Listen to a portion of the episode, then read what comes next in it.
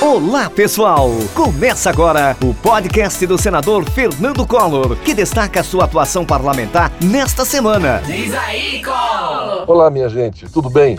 A semana foi marcada por boas notícias. Nesta sexta, fui até Estrela de Alagoas e assinei a ordem de serviço que autorizou o início da pavimentação asfáltica que liga Estrela até a comunidade de Empoeiras conseguimos mais de 3 milhões de reais para pavimentar quase 6 quilômetros. Um antigo sonho dos moradores da região que finalmente sai do papel. O trabalho ao lado da deputada Ângela Garrote, do prefeito Aldo Lira e do ex-prefeito Arlindo Garrote foi fundamental para que a gente pudesse assegurar mais desenvolvimento para a cidade. Na solenidade, mencionei e reencontrei os prefeitos de Olho d'Água das Flores, o Zé Luiz, do Mirador do Negrão, o Josias Aprígio, de Olivença, o jovem prefeito Jó, e de Major Isidoro Teobaldo, além de vereadores e outras lideranças. A eles já afirmei o meu compromisso municipalista histórico e permanente. O nosso gabinete encontra-se à disposição das demandas de cada cidade alagoana.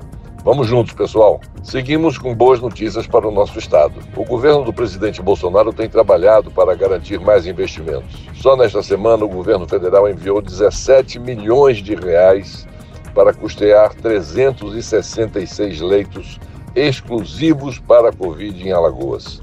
Foram contemplados hospitais de oito municípios do interior e da capital. Alagoas recebeu ainda quase 5 milhões para a construção de 90 cisternas em 29 municípios do interior do estado. A ação faz parte da estratégia federal para deixar no passado a dependência dos carros-pipa. Agradeço a atenção do ministro da Saúde, Marcelo Queiroga, e do ministro do Desenvolvimento Regional, Rogério Marinho. A prorrogação do auxílio emergencial por mais dois meses, pelo menos, será analisada no Congresso. Mas é preciso ir além. Ao retomar o debate, é importante colocar em discussão o reajuste dos valores que são distribuídos aos brasileiros mais vulneráveis. Para vencer a pandemia, o caminho é vacina no braço, comida no prato e carteira assinada. Na Comissão de Desenvolvimento Regional e Turismo, discutimos com os segmentos a retomada do setor aéreo e a recuperação das operadoras de turismo, das agências de viagens e de navios de cruzeiros. De forma unânime, apontamos que a vacinação é fundamental para a recuperação do dinamismo do turismo no Brasil. Na próxima segunda, às 18 horas, teremos mais uma sessão de discussões. O desafio é grande Debater soluções é fundamental. Acompanhe ao vivo na TV Senado.